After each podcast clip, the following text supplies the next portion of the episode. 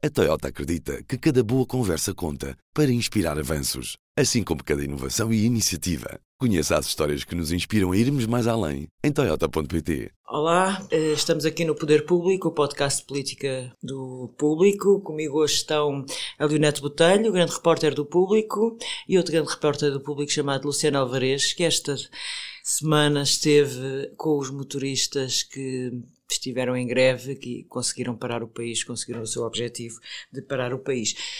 Mas finalmente há acordo. Leonete, este acordo foi inesperado?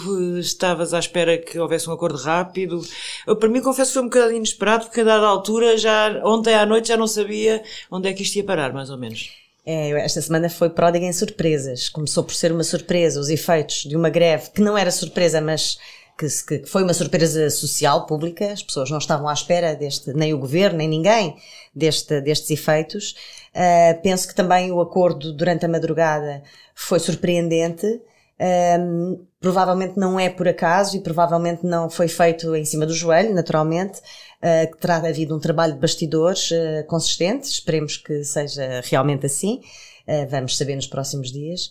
Uh, de facto foi uma surpresa, mas um, há aqui alguma um, habilidade muito especial deste governo que, que, me parece interessante de realçar. Depois de três anos e meio de uma gestão muito habilidosa politicamente uh, com os seus parceiros, há agora também a capacidade de, de se tornar um pivô da, da, solução da, do, da paz social, mesmo quando. Sabes que eu corrigia-te e não diria do governo, diria do, do, do, ministro Pedro Nuno Santos. Era isso que eu tinha Porque o governo andou um bocadinho à nora nisto tudo nos primeiros tempos. Tu vias entrar e saírem ministros no tema uhum. e nas negociações e com medidas avulsas, até que parece que terá sido encontrado ali o ministro certo para resolver o problema. E é outro lado curioso, porque logo ontem de manhã, o advogado do sindicato dizia frequentemente aos jornalistas, estava muito esperançado que a coisa se resolvesse, porque já tinha falado ao telefone duas ou três vezes com o ministro Pedro Nuno Santos e que estava muito esperançado que as coisas se resolvessem. Portanto, a coisa já estava, uhum. não começou só naquele processo à noite, começou logo de manhã com os telefonemas do ministro Pedro Nuno Santos para, para, para o advogado dos camionistas, que é também vice-presidente do, o que, o que do, também do não deixa de ser estranho. Não deixa, não, é? não deixa. E há aqui um fator que, que, que nós também iremos ter, ter, ter que querer perceber nos próximos tempos, que é uh, que, que, advogado é este, que já foi presidente, tanto quanto já se sabe, de uma comunidade luso-francesa, de portugueses em França. Uh, portanto, há aqui uma personalidade que vale a pena explorar e descobrir quem é e porquê. Porque é um advogado como vice-presidente de um sindicato de, de, motoristas de matérias perigosas. Eu perguntei-lhe isso, como é que ele chegou ao sindicato? Ah, porque conheciam os motoristas que queriam transformar a ascensão no sindicato e convenceram-me a eu, a eu os ajudar e depois até perguntei porque os motoristas disseram que ninguém no sindicato é remunerado e eu perguntei ao advogado se ele era remunerado e ele disse, bem, enquanto vice-presidente trabalho para o bono. Depois nas questões jurídicas que presente e que tem que resolver sou remunerado, ele acabou por me dizer que é remunerado.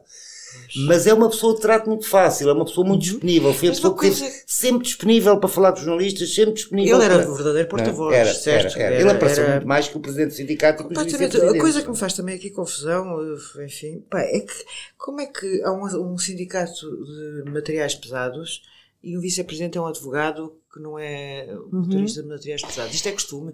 Eu Nunca tinha visto. Pois, eu também, eu, eu, eu perguntei-lhe isso e ele disse, não, foi por conhecimentos que eu tive que me convenceram. Uh, uma coisa uh, era se o homem ser consultor. Convenceram a ser o advogado do sindicato. E, entretanto, entrou para vice-presidente também, entrou na lista que foi eleições e ganhou e que era Há aqui uma, uma questão bastante curiosa e que, uh, embora não se possa ainda fazer o nexo de causalidade entre as duas coisas, uh, vejamos, há cerca de seis meses houve aquele movimento dos coletes amarelos bastante inorgânico uhum. e bastante desorganizado e, e, e, incapaz de se perceber nem quais os objetivos nem quem eram, mas havia e houve desde o primeiro momento a, percepção de que os motoristas de, uh, de viaturas pesadas Sim. eram alguns alguns dos principais protagonistas. Sim. Tanto que o Presidente da República teve a preocupação de estabelecer um contacto direto com eles para, eh, de alguma forma, também tentar esvaziar. Aliás, nós fizemos na altura a notícia sobre isso. Uh, e de facto, aquele movimento, naquela altura, tal como tinha sido anunciado, não, não, não teve nenhuma consequência.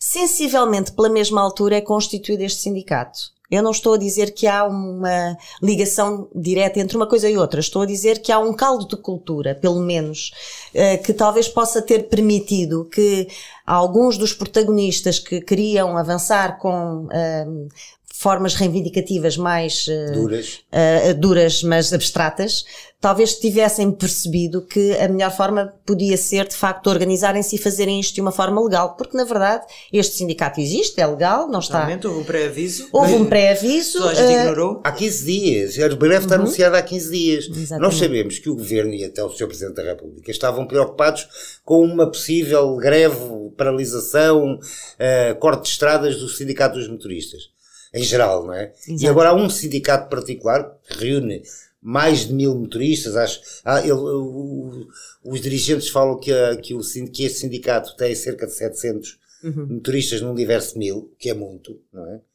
Uh, e, e há uma despreocupação total com uma greve destes homens. Basta andar nas estradas. Tivemos todos a dormir, uh, as pois, autoridades não, em sim, primeiro lugar. Mas é que os jornalistas estivessem a dormir, que as polícias estivessem de alguma forma a dormir, que não lhes compete tomar decisões. Agora, que o governo tivesse a dormir nesta situação é que me parece um bocado estranho. Sem é? dúvida, até porque tinham, tinham esta arqueologia, esta, havia este background, havia esta sinalização do risco deste, claro. de um grupo, pelo menos deste, que, que tinha a ver com este, com esta classe profissional. Aliás, curiosamente ontem, o Sindicato Nacional de Motoristas uh, emitiu um comunicado em que diz que não enjeita a, a, a, probabilidade de vir a fazer uma grande paralisação nacional, portanto aproveitando também aqui esta onda. Esta onda. Provavelmente provavelmente, e aliás, como nós escrevemos hoje no jornal, provavelmente o risco de escalada tornou-se real. A partir de certo momento, o governo percebeu que já não era só esta questão, que já era bastante grave e já, se, já tinha os seus efeitos muito práticos, mas de repente o risco de escalada alarmou o governo. E provavelmente uh, isso uh, terá levado a que entrassem em ação uh, outros protagonistas. engraçado nisto, eu acho que o governo estava absolutamente alarmado, parece-me que a dada altura, aliás, até houve assim, uma certa descoordenação e isso tu estavas a falar, esta história de Pedro Nuno Santos é ministro das infraestruturas. Uhum. Tem a ver com estradas. Certo. Sim, quem, tutela o setor. Agora, isto é, é uma questão ambiente, de trabalho. tutela os transportes, Exatamente. é a economia, que é uma questão de trabalho. Eu acho que é uma questão de habilidade. Não é? Pois, exato. Não é o Ministério da Habilidade. Temos Portanto, que será que Costa, cujas relações com o Pedro Nuno neste momento não são as mais famosas, basta saber, eh, enfim, que ele na realidade sim na realidade o Pedro Nuno já tem um, um aparelho uhum. que em parte concorre com o de António Costa às vezes às vezes às vezes as linhas juntam-se outras vezes não mas que para claro. ser o seu sucessor e do outro lado não há não há aparelho organizado dos outros possíveis candidatos não tem portanto ele ali como é que eu, é, é curioso, eu acho que Costa não teria vontade nenhuma de chamar Pedro Nuno para esta história. Aliás, ele nunca aparece na televisão nos primeiros uhum. dias. Não. Uh, e é obrigado a isto. É o Ministro da Economia que aparece logo a dar a cara. E o Ministro, Primeiro Ministro da Economia, Ministro Vieira da Silva, Ministro do Ambiente, Ministro eu, Eduardo Cabrita. Sim, Pode aqui haver, haver, aqui vários que é cenários. É Pode ter havido aqui, de facto, uh, bem, houve de facto, como sabemos, um núcleo duro do governo que se começou a juntar e a trabalhar nisto. Sem dúvida cedo, que Pedro Nuno estava lá. Pedro Nuno estava lá. Não é, a questão não é o estar, a questão é reconhecer, agora reconhecer esta... que há uma habilidade específica dele, que foi testada durante três anos e meio com uh, partidos que nunca antes tinham estado no governo e que sustentaram uma, uma solução governativa, graças muito à capacidade uh, negocial de Pedro Nuno Santos que provavelmente se impôs, penso eu que se impôs naturalmente no, no, seio do governo como a pessoa mais hábil para fazer este tipo de negociações difíceis. O que é engraçado aqui é que há, há depois disso que estás a dizer, que o advogado já tinha tido contato com o Pedro e, Nuno e reparei outra coisa, reparei que ele fazia questão de acentuar que o interlocutor dele no governo era o Pedro Nuno Santos. Uhum. Fazia, eu ouvi-o dizer isso em quase todas as, uh, as reportagens ou as entrevistas que ele deu para os órgãos de comunicação social. Sempre a acentuar o, o nome do Pedro Nuno Santos. Não é quase dizendo este é que é o meu interlocutor no governo, não são os outros que também já também estão aí no, no terreno. Ele eu era muito claro nisso. Eu penso que há aqui também um outro fator, uh, independente de Pedro Nuno Santos, que foi fulcral nisto. Aliás, o Presidente da República hoje já fez saber que reconhece uh, essa, essa, esse grande protagonismo e, essa, essa grande habilidade política e, e mesmo administrativa uh, para gerir este tipo de dossiês. Mas a, a, a, intervenção do Presidente da República não terá sido aqui uh, completamente alheia a toda esta questão. Ah, não, não. O Presidente foi muito claro da intervenção que fez. Não? Era quase um aviso, era quase um aviso ao Governo de resolvam lá isto, que isto não pode continuar a crescer, não é? Uh, Exatamente, algo que poderá ter irritado um bocado o Pedro governo. Santos achei uma coisa curiosa uhum. ontem de madrugada quando ele se dirige a, a, aos portugueses através da comunicação social, que é saudou, ele começa o seu discurso por salvar a vitória dos trabalhadores. Eu não sei classificar isto, eu não sei se isto é positivo, se é negativo, se vai dar é ânimos a outros para vamos lá que o governo está connosco nestas lutas, nomeadamente é, nos é caministas em geral, que agora podem ver, para aí, temos ali um mediador porreiro que até salienta a vitória dos trabalhadores, portanto vamos embora lá eu acho pedir ajuda a este amigo, não é? Eu acho que o amigo Pedro Nuno é uma pessoa de facto, como diz aqui a Leonete, muito habilidosa. E, mas também, de facto, faz parte da ala esquerda do PS. E sendo que acho que o objetivo dele é agora caminhar para o centro e conquistar as pessoas do centro, aliás, estou a ver, li, acabei de ler um artigo do Carlos Carreiras, que é presidente da Câmara uh, Cascais. Cascais, é do PSD, a fazer os maiores elogios da vida que podia haver Pedro Nuno Santos. Portanto, ele tem sedução uh, uhum. em todos os uh, Está, mas a solução pode ser positiva. O Carlos Carreiras diz que ele está neste momento a tentar resolver o problema da linha de Cascais. Claro. Se conseguir, será positivo. Mas acho que aqui ele fala, de facto, para uma parte do eleitorado que ele vai querer conquistar, que são o povo trabalhador, os trabalhadores. Uhum. Os trabalhadores que alguns já não se revêem nos sindicatos uhum. tradicionais. É o caso, e ele é capaz de, ter é o um... caso deste. Eu acho que isto ele é, capaz de ter é mais discurso. um sinal que o mundo do sindicalismo está a mudar. Não é? Foi muito curioso, era um discurso, era, era todos, eu ouvi dirigentes e ouvi sindica, sindicalizados, gravistas, uh, que ia apanhando, não é? Claro, claro. E todos eles falavam, alguns até com muito orgulho, no facto de não terem ligações a nenhum partido político, não terem ligações, não terem ligações a nenhum sindicato uh, tradicional, como o GTS e o GTP. Todos eles tinham este discurso parece que era combinado que. Não, não, atenção, é preciso dizer que nós não queremos nada com políticos. Bem, saiu uma sondagem a dizer que o PS e o PSD estão empatadíssimos nas eleições para o Parlamento Europeu. A gente sabe que sondagens são sondagens, mas é como é, são como as bruxas, não é? Lazai, lazai. Mas o que é que acham que isto pode ter efeito, pode ter algum efeito? É que isto também é a semana em que ouvimos dizer que o governo se podia demitir. Uhum. Não nos podemos pois. esquecer que esta semana de Páscoa aconteceu tudo. Isto não andou o pessoal só nas procissões, de facto. Foi uma, acho que foi das semanas de Páscoa mais complexas eh, por causa dos professores. E eu fiquei eh, com as orelhas, apesar de ter sido desmentido, houve, por fonte uhum. oficial do gabinete do Primeiro-Ministro, Pá, isto não me sai da cabeça. Na semana passada, agora só para acrescentar ainda mais a dúvidas à tua dúvida, na semana passada foi a semana em que nós assistimos à transformação oficial por todos os partidos de que as europeias iam ser uma primeira volta das, das legislativas. Portanto, toda a gente já assumiu isso. Sim, quando é? o Primeiro-Ministro pede o voto de confiança Exatamente. no Governo, está a assumir claramente que isto é uma Portanto, toda a gente assumiu isso. Portanto, é? isto acrescenta de facto aqui, hum, poderá ter passado pela cabeça de alguém no governo, vamos dizer assim, poderá ter passado, que uh, provavelmente poderia ser benéfico para o governo ir já a votos. E, portanto, daí aquela ideia, bem, podemos nos demitir e vamos já a votos com as europeias e tratamos já disto tudo ao mesmo tempo. Mas isso não é possível legalmente. Já Exatamente. Neste momento é completamente impossível. Mas, quer dizer, eu estou só a dizer que poderá ter passado pela cabeça de alguém. Agora, há aqui uma coisa muito interessante em relação às sondagens e também em relação a esta questão, que esta sondagem é anterior a toda esta questão. Certo. Eu acho que isto pode ter um impacto. Tu também achas? Acho, e, e se fosse feita, se tivesse sido feita na terça-feira, tinha um impacto, se for feita hoje, tem outro. Portanto, temos aqui uma oscilação muito grande de, de, de tendências. Agora, aquilo que me parece bastante consistente na, no, na, na evolução das sondagens é, por um lado, o PS a perder terreno desde janeiro, sensivelmente, desde que apresentou o seu, oficializou uhum, o seu uhum. candidato o PSD a beneficiar do efeito contrário do, da candidatura de Paulo Rangel a subir, mas também com o Rui Rio a ter uma, uma, uma postura de oposição mais como a oposição gosta, mais crítico do governo, mais assertivo. Agora, não há ainda nenhuma sondagem, e eu duvido que haja, que, que venha a dar a maioria à direita. Porque o que nós temos também, apesar da queda do PS, é uma subida tanto do PCP como do Bloco uhum, de Esquerda, uhum. que juntos já somam cerca de 20%. E a forma uh, muito interessante como a esquerda se comportou ontem no debate quinzenal, nomeadamente com o silêncio absoluto de Jerónimo de Sousa sobre a greve, a greve dos combustíveis, é uma, uma mostra, para mim, uh, inequívoca de que ambos foram, uh, têm uma solidariedade uh, indefectível com o governo e que estão apostados em ficar.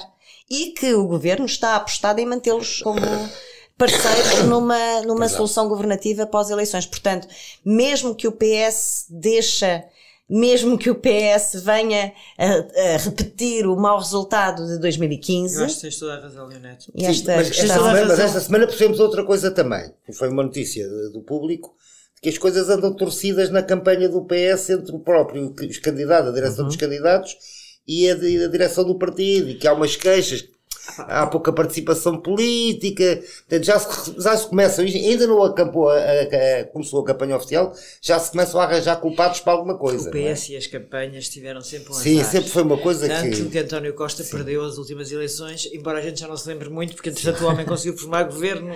E já não é a primeira vez que um candidato, seja as europeias, seja o se queixa que o partido não o apoia, e que precisa de mais apoio, e que precisa de mais gente.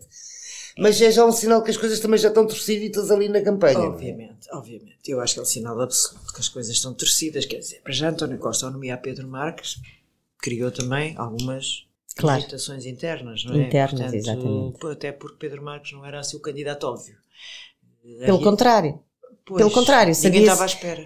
Era, era, era, uh, podia-se antecipar que seria um candidato que iria fazer perder o próprio partido, porque não tem perfil de candidato, não tem um perfil político forte no sentido uh, de, de, candidatura, de, de, fazer discursos, e sobretudo não é reconhecido pelos portugueses como, como e alguém. por cima foi substituído no ministério que ocupava por um ministro que até começa a fazer uns brilharetes. É? Sim, diz o Carlos Carreiras. Está tudo a correr mal. Diz o Carlos Carreiras que é da oposição, uma pessoa até fica parva. É uhum. que acabei de ler aquele. que é isto? É. é. uma pessoa fica parva. Sim, isso eu acho que é, é, é vai ser. Estas, estas eleições são sempre complicadíssimas para os partidos Mas agora eu gostava de, de voltando aqui à questão, tu estavas a dizer, e bem, que o Pedro Nuno Santos, que é, um, é, é conotado com a ala esquerda do PS, que está a fazer Sim, um caminho e daí acho que aquela expressão que o Luciano disse, a, a coisa, ele é, o discurso dele, coisa, Mas, vitória dos trabalhadores, ele tem que uhum. estar ao lado dos trabalhadores. Nós não estamos habituados a ver um, um, um governo que atua como mediador, portanto, tenta unir as partes, tenta resolver problemas, depois dar a vitória a uma parte. Não, ele não, deu a todas, deu foi muito salomónico. Não, mas só, começou, começou por só dar a vitória dos mas trabalhadores. Deve, por aquilo que eu sei de, dos bastidores desta negociação, a parte mais inflexível no foram início os patrões. foram os patrões. patrões. E os patrões recusavam-se a fazer a mesa, qualquer negociação que fosse enquanto não parasse a greve. E, e conseguiram na realidade ganharam os patrões nesse Não, aspecto. não, não, ganharam todos, portanto a habilidade Sim, de quem negociou, todos. de quem lhes apresentou esta proposta é, de solução é que é muito mas interessante. Tal, é, exatamente, e talvez, agora estou-me a lembrar aqui ao Calhas, é que de facto os patrões faziam essa questão que só quando parasse a greve é que se queriam sentar Mas a verdade é que eles não negociavam nos últimos 10 anos. É verdade, não é? Portanto, esta era mais uma forma de dizer que não negociavam. Ponto. E agora foram obrigados Mas a sentar-se a negociar. Ter alguma coisa aos trabalhadores. Esses homens estão muito determinados. Eles próprios ficaram surpreendidos com o sucesso que tiveram, não esconderam essa surpresa. E se não lhes derem alguma coisa, eles vão voltar à greve. Claro. Mas eu gostava Estavam também... determinados a levar a greve até às últimas consequências de dizer aqui algo que me parece que é outro dos protagonistas, uh, com as devidas distâncias, mas outro dos protagonistas desta uh, crise, e que é de facto o Presidente da República. O Presidente da República, que tem sido muito criticado nos últimos meses uh, por tudo e por nada, aliás, como ele também se põe a jeito, porque fala por tudo e por nada. Mas também agora parece que se tornou moda de dar umas. umas não, exato, mas independentemente disso, não é? Ele, ele teve a preocupação de dizer duas coisas que eram muito importantes porque de facto o governo estava até esse momento a dizer que aquilo era um conflito entre privado, entre Sim, privados. Sim, o governo fez esse é? disparate enorme. E é possível, é pelo menos possível que politicamente fosse um discurso para fora enquanto tentavam uh, uh, encontrar pontos uh, por dentro, porque dizer que estavam a tentar e não o conseguir era pior do que não dizer nada e conseguir, Sim, é foi o que, o que, fizeram. Mas a, o, a, intervenção do Presidente da República veio, de alguma forma, deixar bastante claro o que é que era preciso fazer e o Governo faz exatamente o que uh, Marcelo disse. A questão é saber se Marcelo o disse porque sabia que aquilo já estava em curso e, portanto, uh, sinalizou antecipadamente aquilo que já sabia que poderia vir a acontecer e que ele esperava que acontecesse, ou se é uma, mais uma pressão que é posta sobre o governo. Eu sobre isso não tenho muitas certezas. Mas eu acho que, eu, acho que o Presidente colocou pressão sobre claro o governo. Que colocou. colocou. Publicamente sim. Um, eu só estou aqui a, a, pensar se, como já aconteceu em tantas outras uh, circunstâncias, é um combinado, não é... é... bem combinado, é aproveitar. Portanto, eu já assisti uh, no terreno, uh, sabendo que o Presidente tem informação privilegiada do governo, a antecipar publicamente com ou sem combinações prévias, eu penso que a maior parte das vezes sem, a antecipar publicamente um resultado que ele quer, mas que ele sabe que já está a ser perseguido pelo governo. Portanto, e isso pode ser um motivo de irritação para o governo, mas na verdade, uh, aquilo que todos nós dizemos, os, todos os comentadores e analistas dizem, que uh, Marcelo anda com o governo ao colo porque quer os votos do PS nas próximas uh, eleições presidenciais, eu acho que há aqui um outro fator que não é despiciando e que serve ao contrário, exatamente o governo nas mesmas proporções, que é Marcelo também dá ao governo, sempre deu desde o primeiro momento, o apoio ao centro que ele não tinha com um governo tão à esquerda como este. E as pessoas valorizam e isso. Beneficia, beneficia e vai continuar a beneficiar e nesta, nesta história também, beneficia desse apoio ao centro e vai beneficiar também nestas eleições e nas próximas. Ou seja, aquilo que Marcelo espera do PS Marcelo dá desde o primeiro momento ao PS. Portanto, é uma relação de win-win que eles eh, alimentam ambos, embora com algumas tensões que às vezes poderão ser mais aparentes do que reais. Pois, há tensões e haverá, e algumas serão mais aparentes que reais, mas Marcelo é um dos cimentos da geringonça. A geringonça, uh, ok, teria, passaria, faria o seu caminho, e Marcelo ajudou a consolidá-la, ajudou a, a torná-la. Ela era legítima do ponto de vista constitucional e do ponto de vista legislativo, tudo o que tu quiseres, uhum. mas há uma legitimidade política e, e Marcelo ajudou, não achas? Acho, acho, acho sem dúvida. E, tanto, e que, que o centro-direita não esconde a sua irritação por causa disso. O diariamente, não é? é o centro-direita tem um problema que o PS não tem, que o ah. PS e o Pedro Nuno Santos é a maior prova viva disso. O centro-direita não soube, nunca, e, e, sobretudo agora nas últimas, nas últimas décadas, não soube criar uh, elites jovens ao, a, a, um nível e a dar-lhes o protagonismo, a responsabilidade e a apostar nelas e a criar uh, sucessores para o futuro, como o PS fez. O PS tem Pedro Nuno Santos é agora ministro, o Pedro Nuno Santos está há quase 20 anos, estava há 15 anos no Parlamento como deputado, foi líder da JS e ele, Duarte Cordeiro, Fernando Medina, portanto, há é toda uma, eh, há toda, que eram o grupo dos jovens turcos, que agora já não são nem jovens, nem, nem turcos. Exatamente. não é? E que são jovens muito são sólidos, são políticos muito sólidos e que dão uma garantia de futuro ao PS que o PSD neste momento ainda não tem. E, e, isso irrita profundamente o Presidente da República. Tem base ideológica. Tem base o Presidente custa-lhe que a sua família política esteja esfrangalhada, Exatamente. não é? E que sem, Exatamente. Não sem... tem alternativa, continua a não ter aquela alternativa pois, forte que ele mas tem. a família política do Presidente acha que o Presidente é um dos principais responsáveis para a geringonça estar a funcionar porque anda com a geringonça Porque também, em parte, é, é que o, o, problema ou, é que a verdade não sabemos não é todos que é isto que o PSD pensa e que o CDS Sabemos, o Presidente da República é o colinho da, da, da, da geringonça. É isso que eles pensam de facto. Mas enquanto o CDS soube uh, aproveitar a boleia deste presidente e colar-se a ele em muitas iniciativas uh, e fazer oposição a partir da posição do Presidente da República, o PSD nunca. Pois o nunca, PSD entrou numa Também nunca, por, exatamente. É uma nem com, nem com Passos Coelho, nem com o Rui CDS é fácil mas, fazer isso. Agora, o Mudaram PSD, de líder rapidamente. Que é o partido Tinha uma líder jovem, lá exatamente. está. O CDS também criou quadros jovens. Exatamente. Tinha a Assunção, como poderia ter não sei quem. Mas o, é o que tu estás a dizer. O PSD, tu olhas para ali e vês o deserto. Eu vejo o deserto, custa-me imenso. E, e é por isso que as, as, sondagens, embora possam não ser neste momento muito positivas, penso que ainda não há, não estamos perante nenhum turning point. Uh, em, que o, em que possa haver uma mudança de, de, de profunda. Mas as coisas, as coisas vão começar, agora é que as coisas vão começar aqui. Vai passar a Páscoa, acham, vai passar acham o 25 que o PS se vai aguentar sem ser por percussão? Também não sabemos o que é que vem aí, enfim, a nossa Eu vida é de ficar à espera do inesperado. É a abstenção. Sem dúvida. Agora, o pouquinho é... nestas circunstâncias não, não vai ter significado, porque, primeiro, porque não temos ninguém a, a reivindicar o poder no PS. uh, nem no PSD neste momento. Portanto, as, até às legislativas, estas vão ser de facto uh, um treino, um aquecimento para as legislativas. Mas são muito importantes essas eleições e eu espero sinceramente que os partidos saibam tenham um discurso e tenham umas campanhas eleitorais que chamem as pessoas a votar. Agora, digo Porque uma coisa. A, a, a, uhum. a, abstenção nas eleições europeias, os números da abstenção nas europeias são dramáticos. Mas eu acho que o PS e os partidos em geral cometem um erro ao dizer que isto é uma, uma primeira volta das legislativas, esvaziando a importância das europeias. Porque se o, se o Primeiro-Ministro, se o, se, o, se o António Costa surgisse a dizer eu escolhi Pedro Marques porque isto é uma, são umas eleições para, para, para o Parlamento Europeu e é com quadros sólidos de conhecimentos técnicos que nós queremos ter para negociar os, os dossiês importantes nos próximos cinco anos em Bruxelas. Por dizer isso, depois mas depois, outra. depois mudou. não é?